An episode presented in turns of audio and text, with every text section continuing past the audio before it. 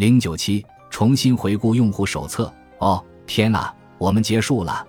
我想象着你已经自主地完成了这一紧张而富有启发性的过程，我为你感到无比骄傲。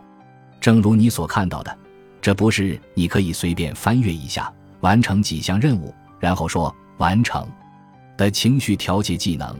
成为一个合格的大人是一场持续不断的自我发现之旅。在通往成年的道路上，你需要不断找出什么能让你保持前进的动力。你的技能将帮助你分辨哪些曾经有用的东西现在不再起作用。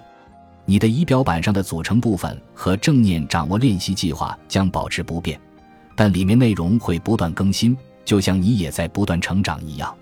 我很荣幸能在这个过程中成为你的向导。我要表达的最后一个想法是：路很长。你的道路会不断变化，你自己的正北价值将指引你下一步的发展方向。会有弯路的，但没关系，只要你时刻关注自己的正北价值，你就能够想办法回到正轨。善待自己的情绪，看淡自己的想法，并恪守自己的承诺与决心。